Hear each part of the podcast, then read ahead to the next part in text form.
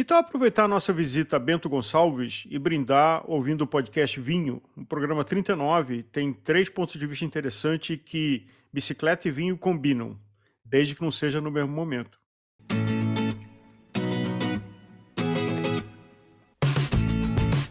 Olá, seja muito bem-vindo ao Gregário Cycling. A gente sabe que você provavelmente está ouvindo esse podcast pela manhã. Esse é o hábito mais comum dos nossos ouvintes aqui no Gregário.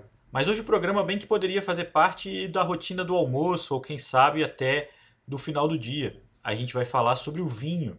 E não é um papo teórico de enólogo, é sobre a extrema proximidade dessa bebida milenar com o mundo das rodas. Bike e vinho se encontram tanto no mundo profissional, patrocinando equipes e grandes eventos, como também no diletante mais descompromissado, que tem o bike tour quase que como uma desculpa para conhecer vinícolas e degustar bons rótulos. No episódio, três personagens ciclistas com olhares diferentes. A médica Adriana Nogueira se apaixonou pelo ciclismo e pelos vinhos após se interessar por uma viagem de pedal pela Toscana. A Patrícia Campos Ferraz pedala, degusta e estuda os efeitos do vinho. Nutricionista, ela conta os limites e os efeitos do consumo de álcool no corpo do ciclista. Por fim, o diletante Alexandre Cruz. Ele conta como o vinho sempre fez parte da sua família e mais recentemente se tornou um negócio, quando eles decidiram montar a distribuidora Adega Santa Cruz. E o pelotão tem se tornado uma boa parte da sua clientela. Confira agora o episódio Vinho, começando pela experiência da Adriana Nogueira. Adriana, muito bem-vinda ao Gregário Cycling para falar de duas paixões, o ciclismo e o vinho. Qual delas que chegou primeiro, a bicicleta ou a taça? Prazer, todos gregários, é um prazer fazer parte do programa. Na verdade, o vinho e o ciclismo vieram juntos o ciclismo até talvez um pouco primeiro. Alguns anos atrás eu estava afastada de todos os esportes e de repente veio a história, eu acho que alguma colega fez uma viagem para pedalar na Toscana e tinha aquele filme sobre o sol da Toscana, então eu falei assim, nossa, é isso que eu quero fazer, quero pedalar na Toscana, vou comer bem, tomar bons vinhos. Me inscrevi lá para fazer essa viagem. Só que eu acho que eu nunca tinha pedalado, assim, pedalei na infância e nunca mais tinha pedalado na vida. Vi o que, que era o menor percurso, o, menor, o máximo do mínimo que eu precisava pedalar para acompanhar a, a, viagem. E resolvi fazer isso na ciclovia aqui em São Paulo, quando tinha 44 quilômetros, né, bons tempos. E fiz um dia no plano, ah, que ótimo, estou preparada, vou. E cheguei lá na Toscana, mal sabia eu que é um sobe e desce todas as cidades ficam no, no, topo da colina. Era julho, era um calor, então eu pedalava, acho que de sombra em sombra, né? Podia ter sido uma tragédia, mas ao contrário, foi minha porta de entrada aí para me apaixonar pelo ciclismo. E junto com isso, né? Você pedalando por esses lugares na Toscana, você tem a oportunidade também de saborear né, os vinhos locais, entender um pouquinho das uvas que são utilizadas, de toda a cultura que tem por trás disso. E achei isso interessante. Conforme acho que foi também aumentando meu amor pelo ciclismo, também foi pelo vinho. Acho que eu sou uma pessoa bastante curiosa, gosto de é, ler, estudar, entender, e acho que é uma coisa quando a gente viaja, vai para um lugar diferente, é sempre curioso, né? Você poder ter essa oportunidade de ver o que, que as pessoas locais é, bebem, como elas comem, como elas vivem. E acho que a bicicleta, né, quando você viaja com essa proposta de cicloturismo, você tem essa oportunidade.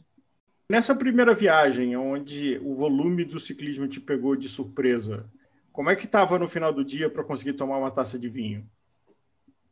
Ah, eu, eu acho que você tá na. Né, quem está na chuva é para se molhar. A gente, óbvio, não, não abusava, eu ficava, mas eu ficava, lembro que eu ficava muito cansada. Mas sempre, né, alguém vinha, vamos visitar tal vinícola, tome uma taça, e óbvio, com moderação.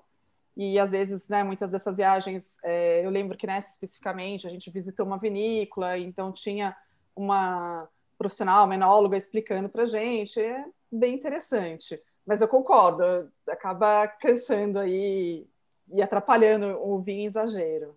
Levando em consideração que ali nasceu uma paixão é, pelo ciclismo e, e, pelo vinho, conta um pouco de como é a sua relação com o ciclismo hoje, de como é que é o seu hábito com a bicicleta atualmente, rotina de pedal. Atualmente eu moro em São Paulo, então até achei muito bacana o programa que vocês fizeram com o Daniel, porque eu moro em São Paulo e tenho medo de pedalar na, na, na rua, né? De pedalar para o trabalho, de pedalar, até de me deslocar, né? Pedalando para ir treinar na ciclovia. Durante a semana eu treino no rolo, é, duas vezes por semana.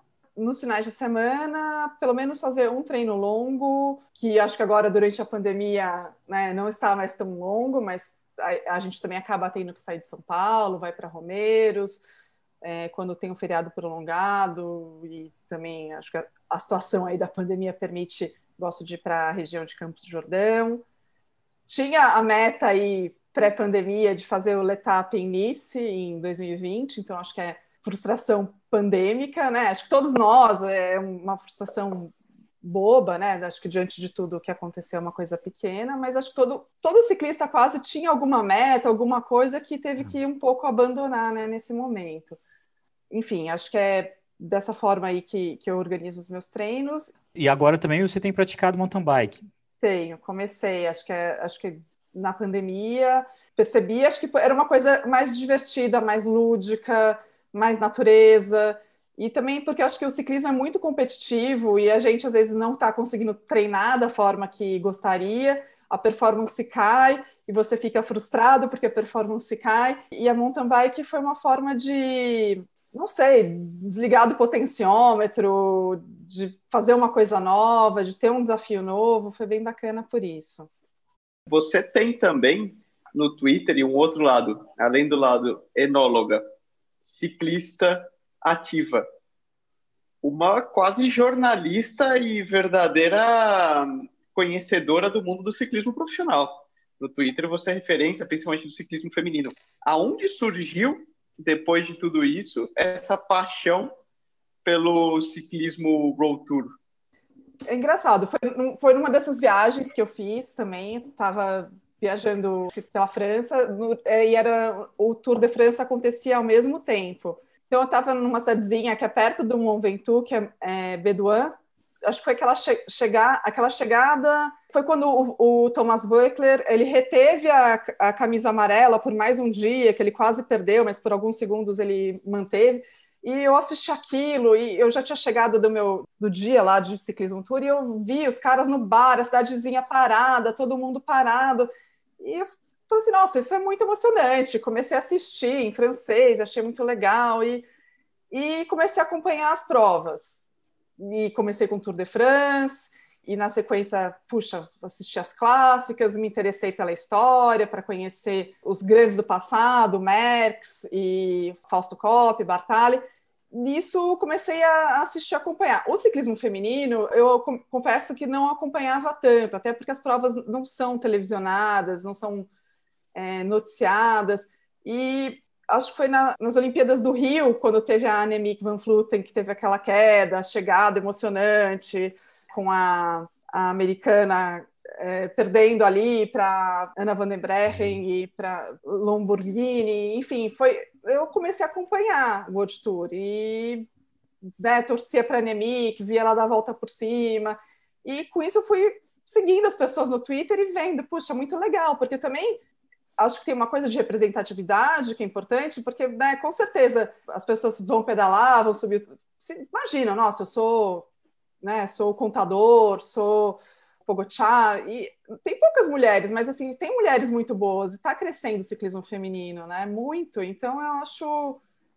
Comecei a acompanhar e me apaixonei. E como eu acho que tem pouca gente que divulga, eu não sou jornalista, hum, mas eu acho que quanto mais é, pessoas falarem a respeito, né, mais divulga, mais pessoas conhecem. Acho que outro dia eu escrevi sobre a Celine Carmen de Alvorado, e acho que o menino comentou: Puxa, eu não sabia que tinha uma menina é, negra que era campeã do mundo. Então eu acho importante divulgar, porque muitas pessoas não sabem mesmo, né? É uma informação muito importante e, e, a sua análise tem sido muito valiosa. Inclusive, o próprio Junimba, que também é nosso parceiro, já te convidou e já te trouxe para o lado jornalístico de colocar essas informações além do Twitter, colocar também na, na página dele, no Bike Beleza. Tem só um adendo que a gente tem que dizer, que existe uma outra arroba que vale muito a pena seguir para acompanhar o ciclismo feminino em português, que é o Pepe, Pepe Bike. os dois, ele e a Drica. Você pode seguir só os dois, pode cancelar o resto, vocês ficam super bem informados do ciclismo feminino.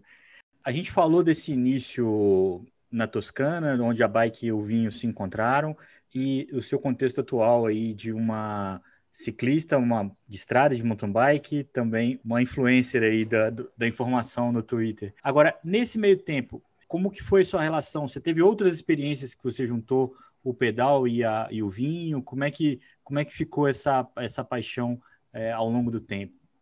Então, eu, eu, quando eu acho que você vai fazer uma viagem mais séria, com um programa mais duro, eu acho realmente complicado conciliar as duas coisas, né? Quando você fazer um training camp ou algo mais intenso, é, é complicado. Mas eu procuro, sempre que eu vou fazer uma viagem que não é tão, né? Sempre que eu estou em algum lugar, pelo menos um dia, eu sei que no dia seguinte eu não vou, vou pedalar menos, ou que vai ser uma coisa mais tranquila, procuro ir conhecer alguma vinícola ali perto, procuro tomar um vinho local, procuro me informar e com isso também aprender, porque eu, eu acho que, né, acho que tem um lado, meu lado, né, que é, é competitivo, é, meu lado que quer saber do ciclismo profissional, mas acho que também tem um lado do ciclismo que não pode ser só isso. Acho que tem que ter também um lado, puxa, vou aprender outras coisas com o ciclismo, né? Estou na Itália, vou tomar um, um, vinho local, vou tomar um vinho um Chianti, vou tomar um Barolo, vou entender. Mas, assim, fazer viagens focadas para o vinho especificamente, eu nunca mais fiz. Comecei a fazer pedais mais sérios e acho difícil um pouco conciliar quando você tem um, um, um planejamento de uma certa intensidade, né? de um certo volume, é, é mais difícil. Você tem algum spot de uma viagem futura que você queira fazer relacionando a bike e o vinho? Ah, acho que eu gostaria de conhecer também, de pedalar pela região da Borgonha, mas acho que aí você tem que fazer uma coisa também realmente para fazer com, com um, que eles chamam de soft, né? Assim, a viagem mais light, assim, em termos de pedal, para conseguir também curtir o vinho e, e, não ficar também tão preocupada com performance, né? Eu imagino que quando você se preparou para o Letap, você imaginou, de alguma forma, aproveitar ali a estadia início ou pós-prova e comemorar também com, com, é, com, esse vinho. Na verdade, o que eu tinha pensado era que é relativamente perto, eu ia para Piemont, na Itália. Eu ia até levar bike, falei assim, ah, eu levo bike, faço, né, tem algumas montanhas ali que eu queria subir, mas eu também pensei também que era uma região que eu queria também conhecer pelo vinho. E às vezes também, assim, como você falou, às vezes você viaja, eu acho que fui para Girona, na Espanha, a última, né, antes da pandemia. Você aproveita o final da viagem para também conhecer algumas vinícolas, né, fazer algumas degustações, é, é, bem bacana isso. Como é que foi, Girona? Nossa, eu, eu, acho que eu sou a única pessoa do mundo que peguei chuva em Girona, né? Que todo mundo oh, tá lá agora. Único tempo não chove, é maravilhoso. Eu peguei um pouco de chuva. Gostei, gostei bastante. A cidade é muito simpática, a comida é boa, tem toda uma cultura do ciclismo, mas eu te confesso que para training camp eu sou muito fã de Maiorca. Mais bonito, mas talvez tenha a ver com o tempo que eu peguei em, em Girona. Então, talvez tenha que voltar lá para tirar a teima. Redescobrir a cidade com um clima novo até tenho minha curiosidade, Nicolas. Qual é a sua região favorita para treinar na Espanha? Você que morou lá e você tem alguma, algum lugar que você prefere para treinar? Eu te recomendaria um dos poucos inusitados que não é tão batido, que seria Cantábria. Cantábria e o norte do País Basco, região de São Sebastião, Irum. É uma região que é pouco conhecida por nós, brasileiros, turisticamente, seria ali localizando justo aquela partezinha da Espanha onde olha para a Inglaterra ali, né? Onde Sim. forma um 90 graus juntando com a com a França. E é uma região fantástica. São praias já de, de mar aberto, um verde diferente. Porque o Mediterrâneo é muito bonito, mas é muito árido. É, é muita pedra, algo diferente o Cantábria e o norte do País Basco tem um verde, uma combinação de altas montanhas, que são o início dos Pirineus também, que é sensacional. E eles são apaixonados por ciclismo também, né? Isso é inegável. Qualquer lugar que você para, você entra num bar, euskaleria, como eles falam, né? Tem ciclistas e você tem, você vê fotos dos ciclistas no bar, você vê uma camiseta lá. Então é muito, é muito legal. Adriana, você mencionou Maiorca, é, e Maiorca é, é, um lugar de treino muito popular e acessível, principalmente no começo do ano, quase todos os profissionais estão fazendo pré-temporada lá. Mas Maiorca produz algum vinho de qualidade?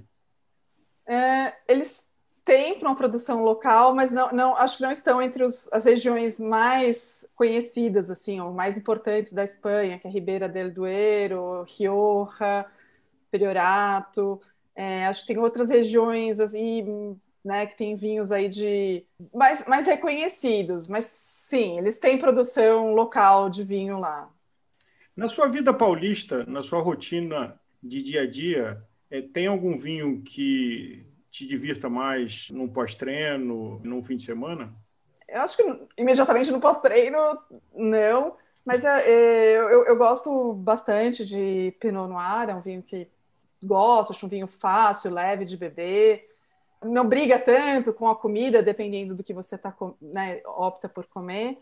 Algum rótulo específico? Aqui nós não estamos fazendo merchandising de ninguém. Não rótulo específico, mas assim, acho que a gente tem no Chile uma boa produção de Pinot Noir e tem, obviamente, os da Borgonha, que são os mais famosos, mais caros, enfim, mas acho que também tem, tem bons Pinot Noirs na Califórnia e, e Nova Zelândia, África do Sul, enfim acho que hoje em dia é, se globalizou o negócio de vinho, né? Então, acho que antigamente tinha a Europa como centro, né? A França, até que mais recentemente aí, né? Acho que até teve episódio histórico, né? Que foi o julgamento de Paris, que quando eles fizeram testes às cegas é, com vinhos da Califórnia e vinhos das regiões né, de Borgonha na França.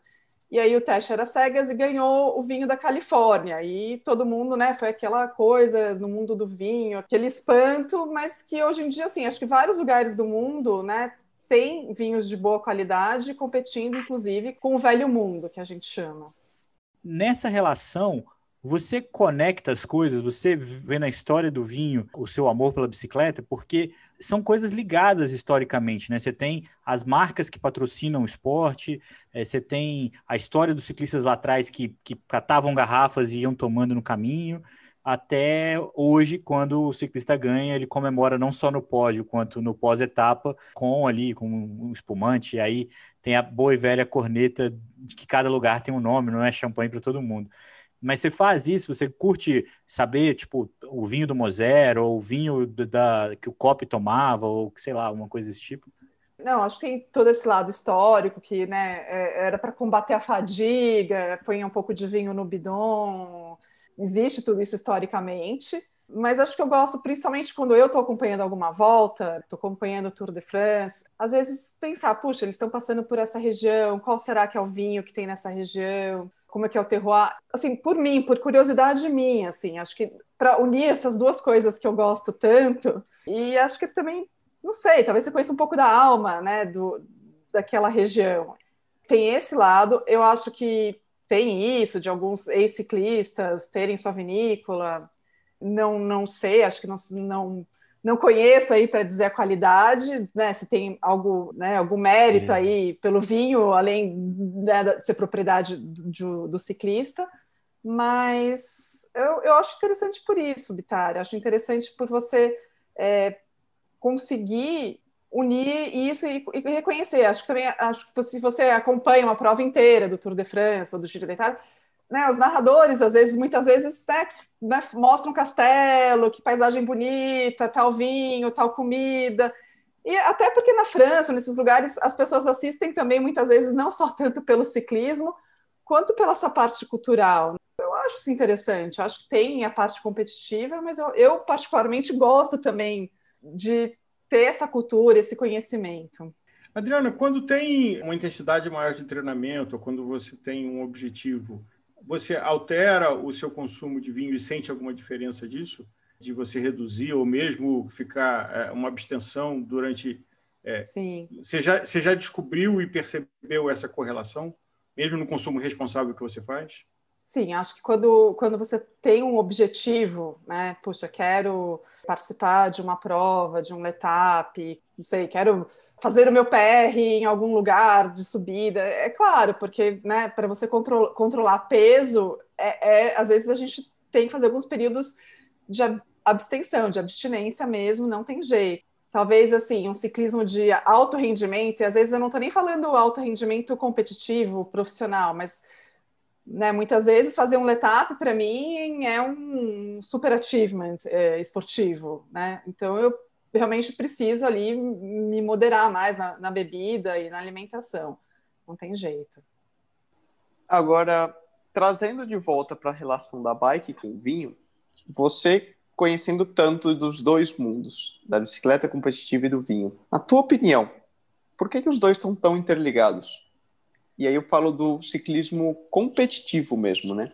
Dessa tradição. Eu acho que tem pelo, pelo berço do ciclismo competitivo, ser Europa. Acho que o europeu tem uma cultura de vinho, principalmente os países onde você tem as grandes voltas, né? Você tem essa cultura de se beber vinho. E acho que são duas coisas apaixonantes, né? Eu acho que despertam paixões também acho que tem uma coisa de conhecimento, de você estudar, de você entender. Né? O ciclismo não é um esporte para uma pessoa é, leiga acompanhar, entender a estratégia de prova, é, entender a dinâmica das equipes.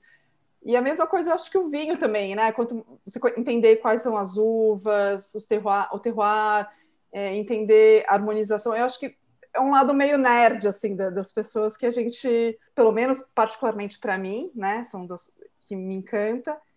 E acho que pela tradição do europeu mesmo, de beber um vinho para celebrar, beber um vinho junto com a família, no jantar. E acho que é isso. Imagino que seja isso. Até porque, sei lá, na Bélgica, por exemplo, nos países que são cerveja, acho que tem a cultura de beber cerveja também, junto com as provas, né? Do ciclocross, do pessoal beber cerveja. Você mencionou nos belgas, eu acho que o ciclismo ele está muito relacionado com uma festa para o europeu. É um evento, um acontecimento e algo que traz muita felicidade. Assim como o consumo do vinho, o consumo da bebida alcoólica, no caso a cerveja, também se relaciona a um evento especial, uma festa, algo que deve ser celebrado. Eu enxergo também um pouco por aí essa, essa relação do, do vinho, da cerveja, né, nas suas localidades com o, com o ciclismo. Adriano, acho que a gente teve um papo muito legal sobre bike, sobre vinho, e principalmente sobre viagem, sobre sonhar e experimentar essa união de duas coisas que fazem tão bem. Muito obrigado mesmo. Eu que agradeço o convite. Obrigada.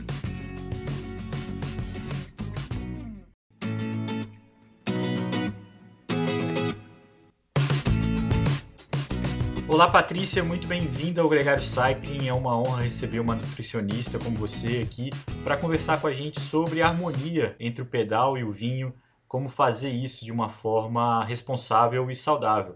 Obrigada, eu agradeço aí o convite do Gregário Cycling e fico feliz né, em poder falar algumas palavras e é, colaborar com vocês. Né? É, bom, primeiro, antes de tudo, eu sou ciclista também, né? Eu faço mountain bike e tenho speed, mas eu sou uma adepta do mountain bike há muitos anos. E no mountain bike as pessoas são mais relaxadas, né? Geralmente as pessoas são muito descontraídas e tudo. Então, a gente lida assim com essas pequenas transgressões de forma mais suave do que outras modalidades, eu percebo, sabe? Então, esse assunto muito me interessa, né? É uma coisa que eu vejo assim com, com olhos amigáveis, né? Mas aí eu vou contar para vocês quais são os limites, o que, que é bom, o que, que é ruim, quando beber, quando não beber. A gente vai falar isso ao longo da nossa fala, da nossa conversa.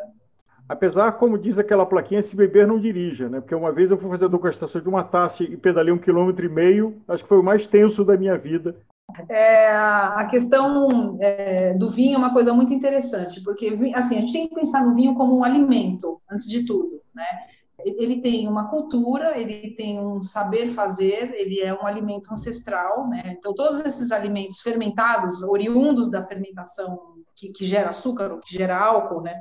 No caso do, do, do vinho, é, eles têm um valor inestimável em termos culturais, né, e sociais também, né, porque quantas famílias, quantas fazendas, quantas indústrias não sobrevivem desse desse negócio que é o vinho, né, e, E ele é um alimento porque ele fornece nutrientes, né? E quais são os nutrientes que esse vinho fornece? Que são de benefício para a saúde e do qual o ciclista pode sim se beneficiar também, né? Aproveitar esse benefício. São substâncias que chamam-se polifenóis. O que, que são esses polifenóis? São é, compostos que existem no vinho que previnem o estresse oxidativo. Eu vou tentar explicar para deixar isso simples. É como se o nosso corpo é, produzisse algumas substâncias que reagissem muito rapidamente contra os nossos genes, contra o DNA, contra a parede de célula, tudo isso, e como se estragasse essas, essas estruturas. Então, quando você é, ingere uma substância antioxidante, como os polifenóis que estão contidos no vinho e, sobretudo, vinho tinto, é, você protege o corpo desse estresse oxidativo, dessa oxidação. É como se fosse um dano causado por uma molécula extremamente reativa que é gerada em várias situações do nosso organismo. Então, o vinho, nesse aspecto, ele tem claros benefícios para a saúde seria um pouco assim fazer uma correlação esse estresse oxidativo.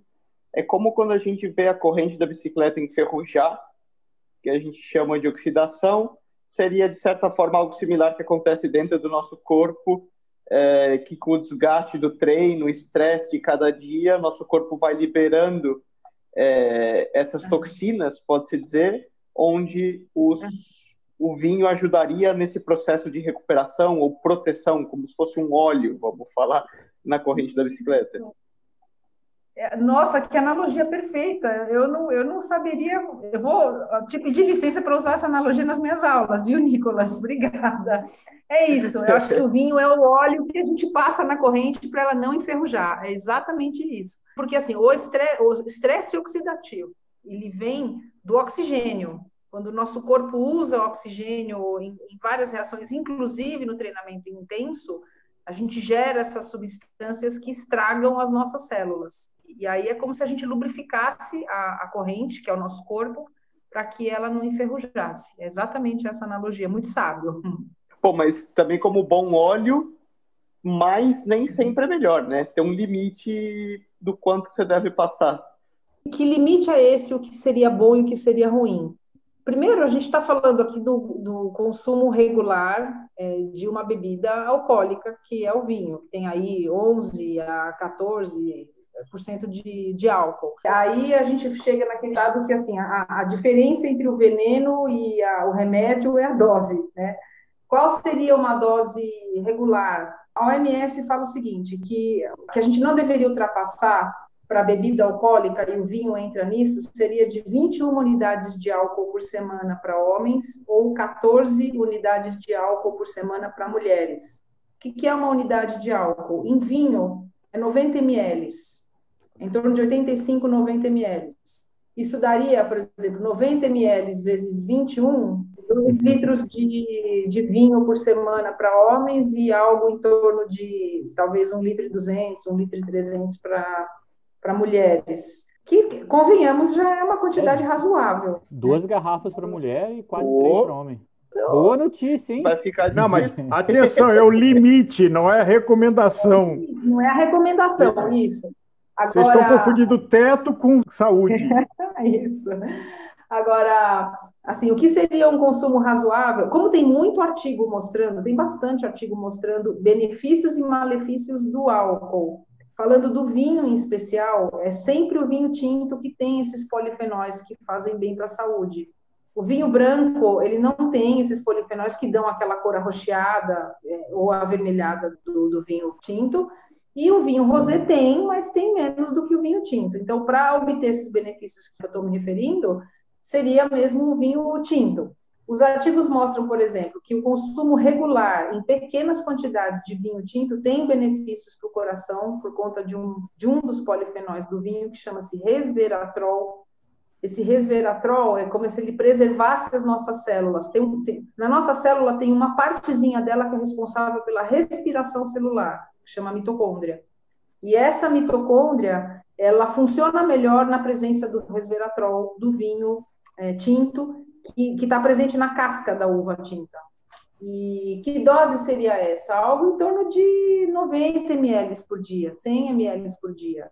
Quer dizer, metade desse limite que a OMS põe, acima do qual a gente já classifica abuso do álcool ou mesmo uma propensão ao alcoolismo. Se a gente começa a consumir muito álcool, outros problemas começam a aparecer. Por exemplo, tem alguns tipos de câncer que têm o seu aparecimento, a sua gênese favorecida num alto consumo de álcool. Então, mulheres, por exemplo, que têm um consumo alcoólico elevado, é, que estão acima do peso, elas têm uma propensão maior a desenvolver câncer de mama.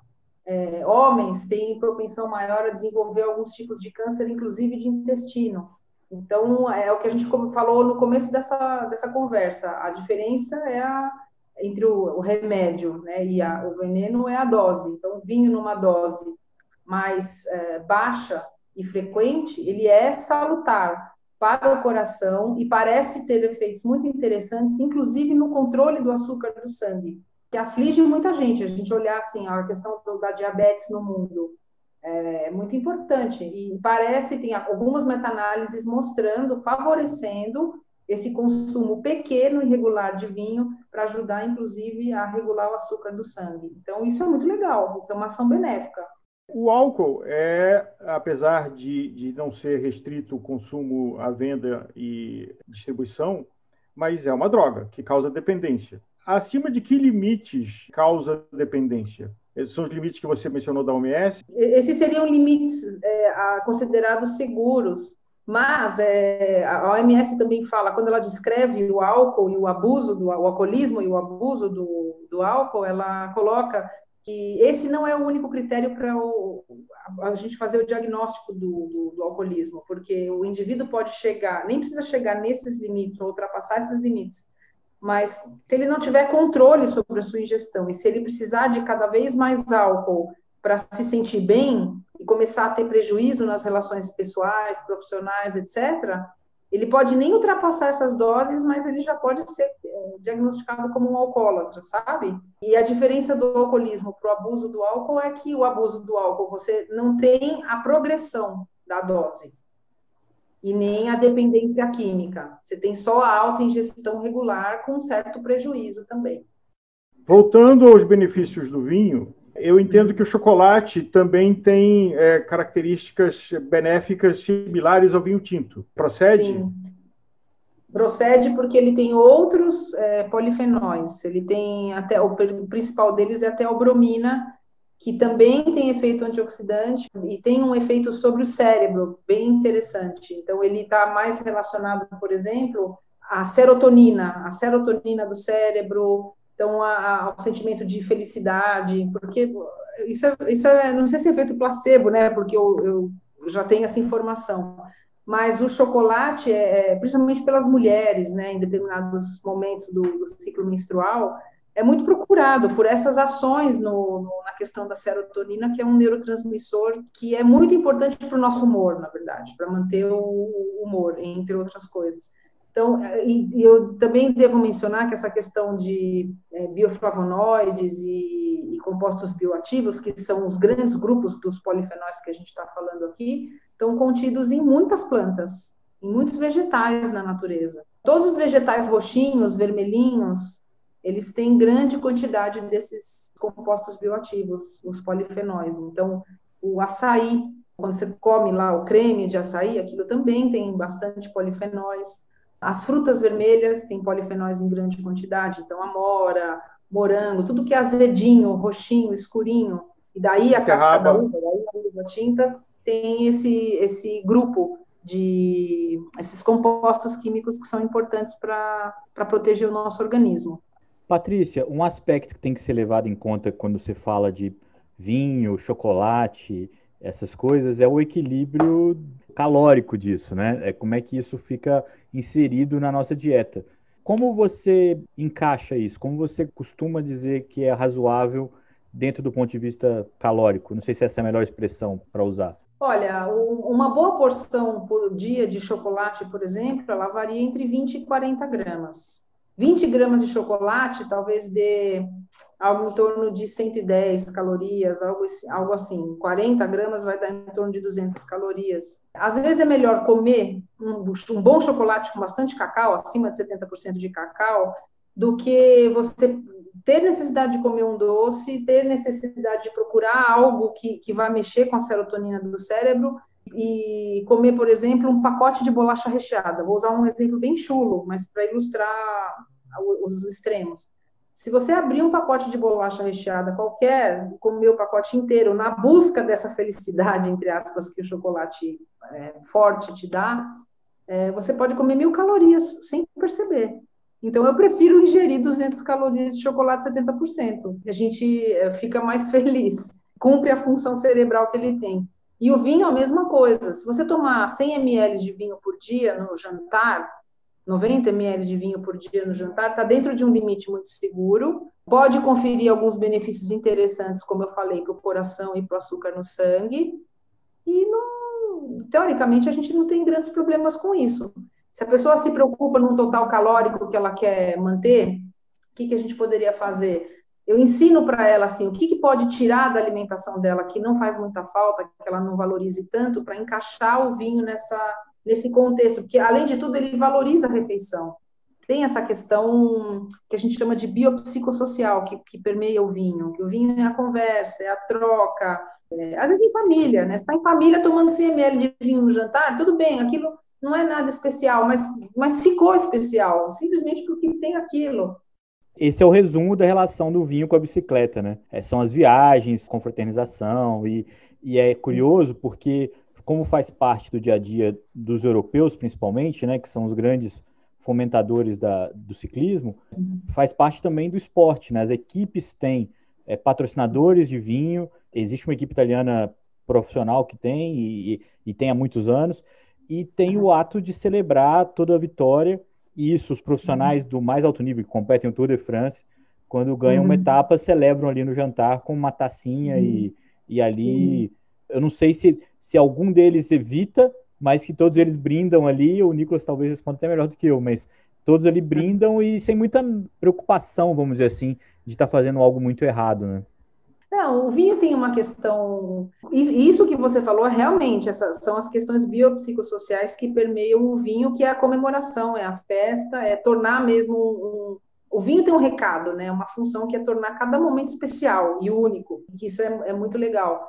Agora, a gente entende que o atleta tome cuidado com a ingestão frequente de vinho, porque tem uma questão assim, que o álcool, se a gente consumir o vinho, que tem um pouco de álcool, logo depois de um treinamento intenso, parece que o vinho, ele reduz um pouco a velocidade de, de recuperação muscular, então, isso, assim, não é uma coisa para a gente fazer toda hora, né?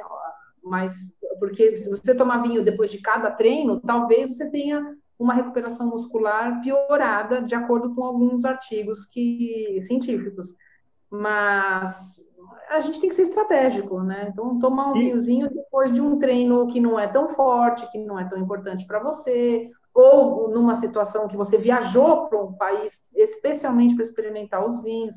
Você vai ficar lá uma semana, dez dias tomando vinho depois do treino? Aí você volta para cá e a sua vida não, provavelmente não vai ser assim. Então também não é nenhum grande problema, né? E aí Até a gente não vai... dá para ir para a Itália sem beber vinho nacional, né? O que, que, seria o intervalo saudável entre o fim de um treino e o consumo uhum. de uma ou duas taças, que não prejudicasse a recuperação muscular? Talvez uma hora, duas horas, três horas? Tem a, tem a ver com a janela de glicogênio? Tem, eu acho que umas quatro horas. O ideal seria a gente ter uma janela de quatro horas depois do treino para ter o, a oportunidade de repor o glicogênio muscular completamente, mas também de reidratar o corpo, porque o álcool ele desidrata. E aí, se você tiver com o corpo hidratado, que demora de uma hora e meia a três horas para você se hidratar completamente, o prejuízo seria muito menor, muito menor. Vinho se fala em harmonizar. Na sua opinião, qual é o vinho que harmoniza melhor com o mountain bike? Meu Deus, ai, olha, você fez uma pergunta difícil. eu vou, eu vou te dizer uma coisa. Eu, eu, as minhas melhores experiências de tomar vinho depois do mountain bike vêm com o Malbec argentino, que eu particularmente gosto muito. Então, eu gosto, assim, dos Malbecs, dos Carmeners, dessa coisa meio madeira, dessa coisa meio fruta, assim, dos vinhos argentinos, e, e, a, e eu gosto de tomar isso depois do mountain bike. Então, para mim, a harmonização perfeita seria essa. Eu acho que nós estamos falando aqui de café, chocolate, vinho. É. É... Eu espero que o nosso ouvinte não esteja com fome no intervalo da refeição, porque senão vai correr para consumir menos, alguma né? dessas coisas que são tão saborosas e importantes para a gente. Vou falar, quem é essa nutricionista louca que está mandando comer chocolate e tomar vinho? Ou se não, fala, vou nela, porque eu quero continuar. Bom, bom, bom advertising para você, Patrícia, porque eu, eles já vão falar, eu quero o contato da Patrícia que eu estou marcando uma sessão para já.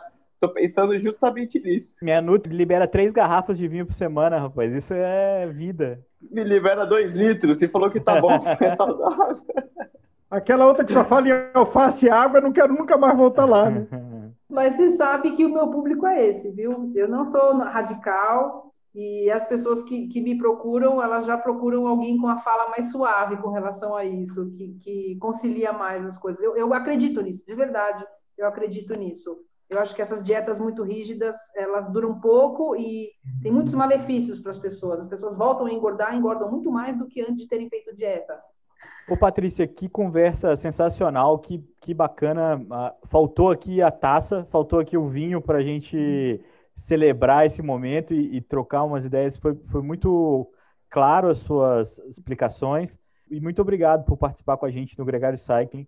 É, acho que quem está ouvindo já vai ter uma visão mais clara ou até mesmo mais desencanada das possibilidades de pedalar e de tomar um vinho companheiro ali no, do pedal. É isso, olha, eu, eu fico feliz com o convite, agradeço a oportunidade. Para quem quiser o meu contato, eu estou lá na Clínica Move, junto com a doutora Adriana Nogueira, que vai falar aqui junto comigo. Então, é um prazer poder conciliar os prazeres da vida, o pedal, o vinho, o chocolate, o café, a comida boa, tudo isso tem que caber na nossa vida, senão não tem graça viver. Obrigada, gente.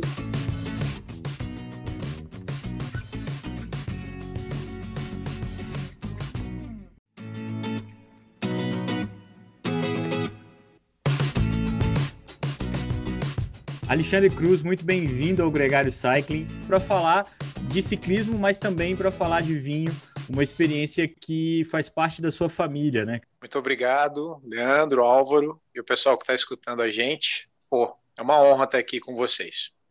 Ô Ale, o que, que veio primeiro na sua memória, o vinho ou a bicicleta?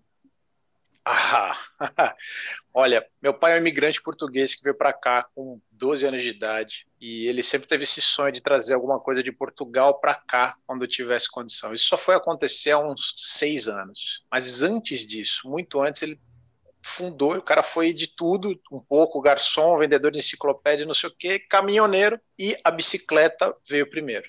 Acho que foi uma berlinetinha vermelha. Eu lembro que foi a primeira vez que eu acordei de noite, tive o sonho de que tinha ganhado uma bicicleta. Quando eu fui lá na cozinha checar a berlinetinha, tava lá, era verdade. E eu acho que um mês e pouco depois apareceu o meu avô, o meu avô português, que eu nunca tinha visto, quer dizer, eu vi, eu fui batizado em Portugal, meu pai fez um baita esforço, mas eu não conhecia, eu não tinha um avô aqui. Quando ele apareceu, eu achei muito louco, porque o vinho apareceu em casa. Meu avô bebia vinho no café da manhã ponto. Ele já trouxe de lá aqueles garrafões e tal. E aí eu comecei a entender um pouco essa, essa nacionalidade portuguesa, né? E é engraçado porque o pessoal às vezes pergunta do meu sotaque. Quando eu morei no Rio um tempo, trabalhei na Conspiração Filmes, e o pessoal falou: pô, mas tu não é paulista, cara, tu é, é meio diferente tal. E eu nunca prestei atenção nisso até cair essa ficha de que meu pai, todos os meus amigos vinham até minha casa e falaram: nossa, teu pai tem um sotaque pesado. E para mim não tem. E não tem mesmo, ele está aqui há mais de 50 anos. E para encurtar a história, quando meu avô esteve aqui, a gente já tinha um sítiozinho ali em São Roque, aliás, um lugar excelente para pedalar, tanto road quanto mountain bike, e os velhos enxertaram as uvas. Tinha uma, tinha uma vinha lá, eles enxertaram as uvas, as uvas cresceram. Eu, criança, colhi, colocou lá num brasilite, que não tinha um lagar de pedra, né? Apesar de ser São Roque, que é uma terra de vinhos, a gente pôs num brasilite e viramos a madrugada. Eu e os meus primos, crianças, pisam primeiro, a gente desinfeta os pés lá com álcool e tal, e começa a pisar as uvas. Cara, é muito legal, e aquilo me marcou muito. Muitos anos depois, agora, faz uns seis anos que a gente tem essa distribuidora de vinhos.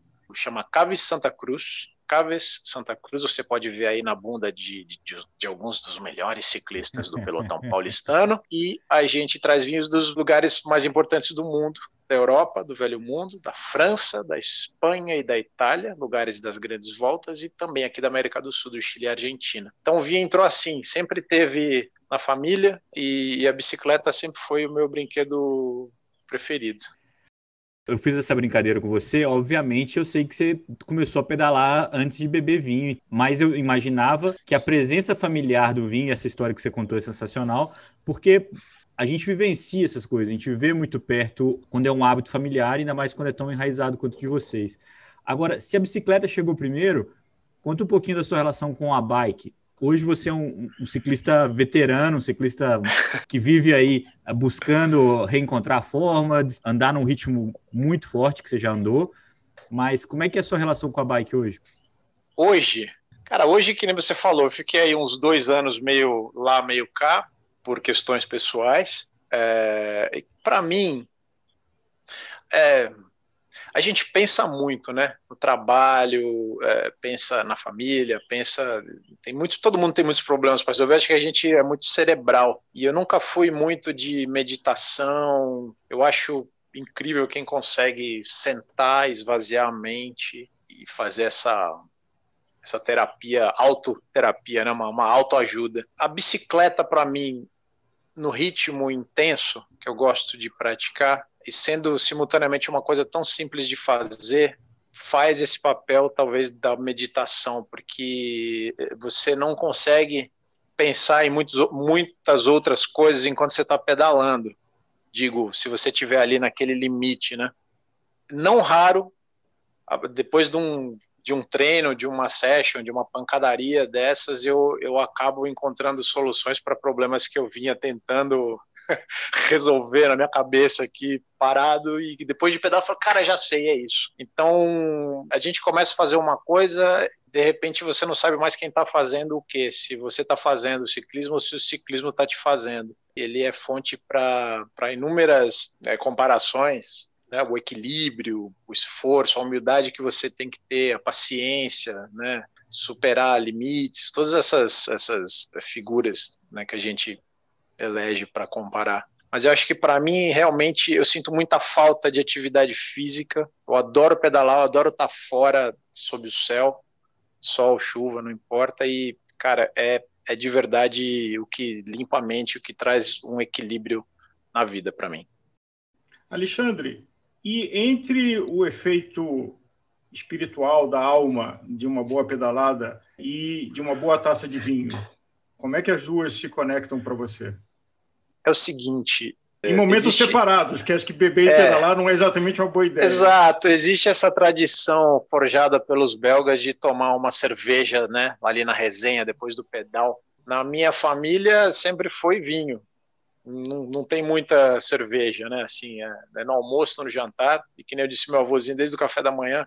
Estranhamente, de tão familiar que é o vinho, eu passei muitos anos sem entender de vinho, até mesmo quando começou o negócio, a gente, pô, trouxemos aqui uns containers de vinho, vamos precisar vender. Ok, mas do que, que a gente está falando? E aí eu procurei começar primeiro na marra, estudar os rótulos que a gente estava, o que, que é, que uvas são, de onde são, né? até que eu fui participar é, recentemente, no ano, logo antes da pandemia, de um curso que é o W7, que é basicamente um, um TOEFL, aí, um GMAT dos vinhos, tem três níveis, eu fiz o primeiro, então já deu para ter uma noção é, melhor do que eu estava trabalhando. Então, comparando assim, tem gente, você pode é, ser muito elaborado em relação aos vinhos ou não.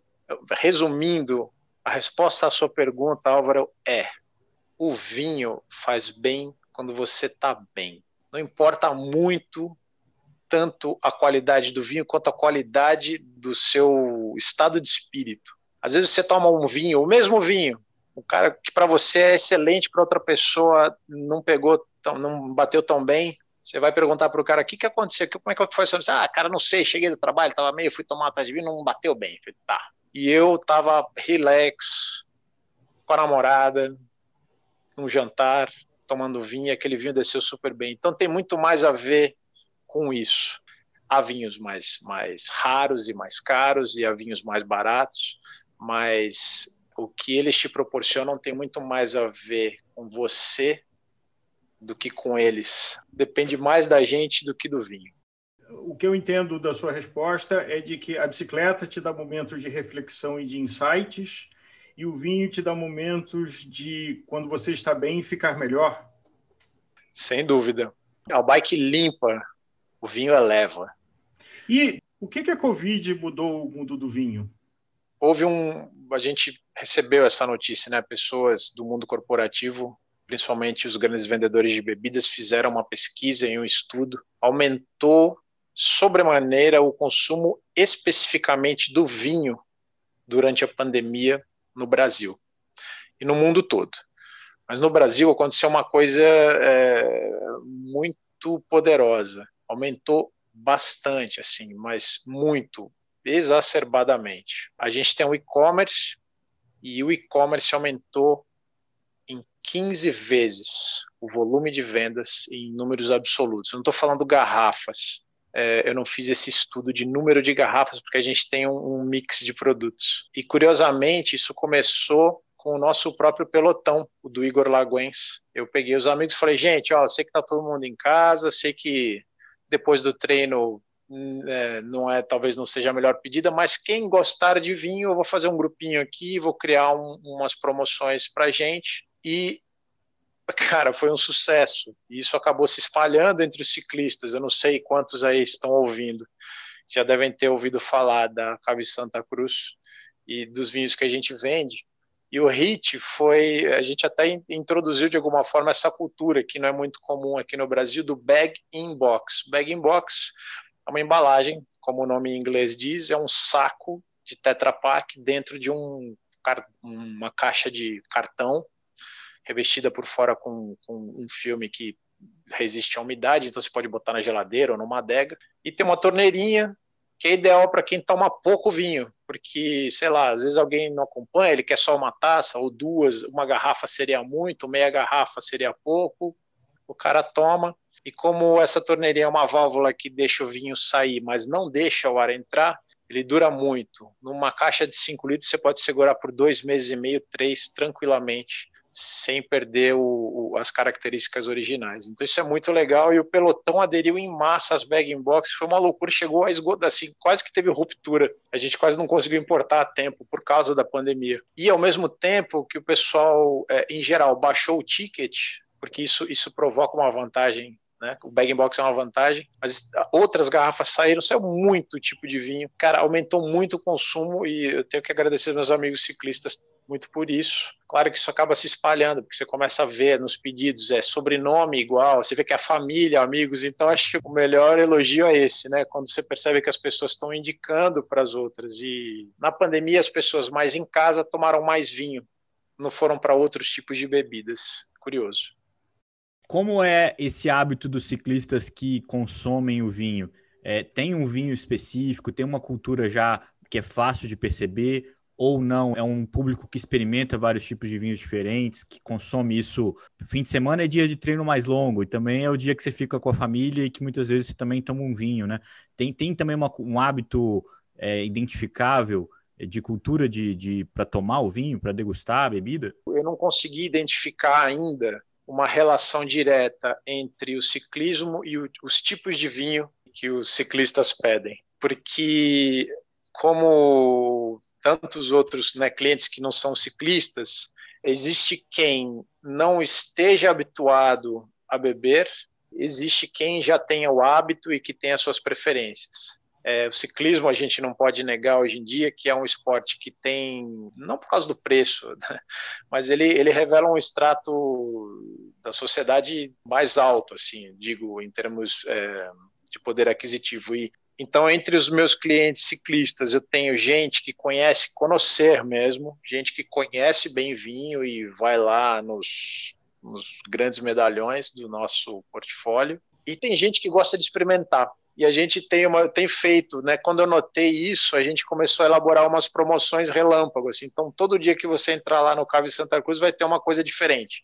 Vai ter um kit de branco, de rosé, vai ter uma mistura, vai ter o kit da Itália, o kit da Espanha, enfim, cara. Baseado no consumo do pessoal do pelotão, principalmente, a gente começou a ter essas ideias criativas que são para ajudar as pessoas que não sabem exatamente o que querem a experimentar coisas diferentes e ali no meio sempre acaba tendo uma preferência, acaba é, virando uma recorrência, assim. É legal. Então, eu não consegui estabelecer uma relação direta entre ciclismo e que tipo de vinho se toma. Eu acho que é gosto pessoal. Alexandre, você identifica uma mudança na faixa etária do consumidor de vinho? Porque eu, eu, acho, eu entendo que um dos desafios da indústria do vinho é atrair o público mais jovem, né, de 25 para cima, quando eu entendo que tipicamente é de 35, 40 para cima, o, o, consumidor mais recorrente de vinho. Sim. Você identifica, e talvez nesse, nessa iniciativa que você fez com a comunidade ciclística, de que um público mais jovem descobriu e se apaixonou pelo vinho? No nosso, como diria minha avó, no nosso hall de clientes, sim, a idade baixou, e muito por conta do pelotão. Mas, de maneira geral, no mundo, é, na Europa, as pessoas têm menos pudor, menos dedos em relação a vinho. No Brasil, originalmente o vinho ficou com essa pecha de ser uma coisa sofisticada e que é, tem um ritual e tal. Lá não. Lá já existe garrafão, bag in box, vinho em lata. Vinho em lata. Vocês tomariam vinho em lata? Pois é, a molecada lá toma. E lá em Portugal você mistura vinho verde com soda, vinho verde com cerveja, até com groselha eu já tomei lá. Tamo lá, vamos, né? Tá na chuva para se molhar. Mas é isso, eu acho que aqui a tendência é baixar, porque é uma novidade. Por causa do pelotão, nossa lista de clientes se tornou um pouco mais jovem, mas eu acho que ainda no Brasil leva um tempo para os jovens saírem dessa desse combo bebida energética com sei lá o quê. E tipo de uva? Popularidade entre tinto, branco, rosé, espumante? Os tintos continuam sendo os preferidos em volume. Existe, existe uma, uma cultura que também é errada de que mulher gosta de vinho rosé e branco e não. Tenho clientes, ciclistas, mulheres que adoram um vinho fechadão, tanino pesado, vinho elaborado mesmo. Vinho paiol, vinho paiol no Isso, 16. vinho vinho, vinho 22% de inclinação. e tenho clientes homens que gostam de vinhos doces. Então, tudo isso também cai por terra quando você começa a analisar o gosto dos clientes. Os tintos saem mais e, ao mesmo tempo, as pessoas que experimentam o branco mais gelado, mesmo no final de um treino, o cara fala, Ale, manda outra, cara. Esse aqui acabou muito rápido. Eu acho mó barato. Eu fico vendo os caras, os caras interagem comigo diretamente aqui pelo WhatsApp. Falei, caramba, meu, isso aí é a torneirinha do capeta. O outro fala, porque ah, eu tô aqui parado, vou comer um chocolate. Não, vou tomar uma taça de vinho. O cara vai lá, tira a torneirinha, toma meia tacinha. Ah, eu tô com fome. Não, não, vou tomar mais uma taça. Toma, acaba rápido. Então, o cara. estou induzindo os caras a beberem mais. As pessoas têm bebido mais e têm bebido de todos os tipos. Existem surtos de moda. Recentemente, Rosé francês tem feito um baita de um sucesso. Isso passa. O tinto está sempre lá e quem gosta de branco está sempre tomando também. Nunca sai de moda. Qual é o seu consumo de vinho, você, Alexandre, como atleta e como ah, uma pessoa educada no mundo do vinho? É, desde o café da manhã do berço? Gente, eu tomo vinho. Na mamadeira tinha vinho? Olha, diz a lenda que teve lá uma noite que tu não dormias. Ah, eu pedi licença à tua mãe e botei lá um bocadinho de vinho. Na verdade, tinha até um bocadinho mais do que vinho. Eu pus um pouquinho de bagaceira. Então, um bebezinho que, que cresceu na bagaceira não podia deixar de beber. Eu bebo pouco, gente. Eu bebo, pra falar a real, eu bebo pouco, mas eu bebo todo dia, principalmente depois da, da, da Cave Santa Cruz. Eu comecei a beber com mais frequência para poder experimentar, e eu não consegui experimentar todo o portfólio. Mas a gente toma ali no almoço, eu com meu pai, a gente almoça junto. Uma tacinha ou meia tacinha no almoço e outra à noite. É raro eu não beber, mas o consumo é, é pouco. Claro que há dias de festa, mesmo assim, na vida, eu nunca fui um cara muito de me afundar, porque é o seguinte: se eu me afundar nas drogas, que nem eu me afundei no ciclismo, uhum. né, me enfiar a cara até o fundo, não vai dar bom. Então, cara, eu gosto de fazer das aulas, eu gosto de fazer degustações, porque quando você começa a experimentar no mesmo jantar ou na mesma aula, né, numa aula de degustação, vinhos diferentes ou e sendo guiado às vezes por um mentor, por um professor, você descobre coisas e, e tem um, um, baita de um mundo aí, é que nem, sei lá, mergulho. Você vai para Fernando de Noronha, se você não mergulhou em Fernando de Noronha, você não viu a ilha, porque ela é tão rica debaixo d'água quanto é, por cima. Aliás, deve ser muito mais rica ainda debaixo d'água do que por cima. E vinho é isso. Você pode beber sem saber o que está tomando, mas se você começar a resvalar ali um pouquinho além da superfície, você vai ver que putz, é um mundo muito interessante. E eu não estou falando de de cheirar a rolha, de rodar a taça e ficar falando besteira. Estou falando de você experimentar os sentidos mesmo do paladar e conhecer um pouco mais do lugar de onde ele veio. É um, é um jeito muito legal de você estudar a história. Na sua experiência, qual vinho que cai melhor? E acho que essa é uma pergunta que eu sei a resposta, mas qual vinho que cai melhor depois do treino? Ah, assim, eu, eu não sei como está meu pelotão aí. Pelo que eu ouço, tem alguns que fazem isso. Mas eu chego, eu tenho sempre um vinho frisante, verdinho, gelado, pronto para abrir. E eu tenho esse bag box de um vinho branco que é, para mim é perfeito. Eu chego, eu tomo uma taça e falo, ufa! Sabe a Coca-Cola? É o meu vinho branco, o Adega Grande Branco. Eu tomo esse aí pra caramba. O Ale, antes de me despedir, eu queria dizer que a sua história do ciclismo, que a gente falou tão pouco aqui, ela está muito bem contada em alguns episódios do podcast do, do Lagens, que, com o Vinícius, que também é outra pessoa que, que esteve com a gente aqui no, no Gregário Cycling. E é uma história que vale a pena ser ouvida no podcast LRF, né, da equipe. Muito bem-vindo e volte sempre. Obrigado a vocês, senhores.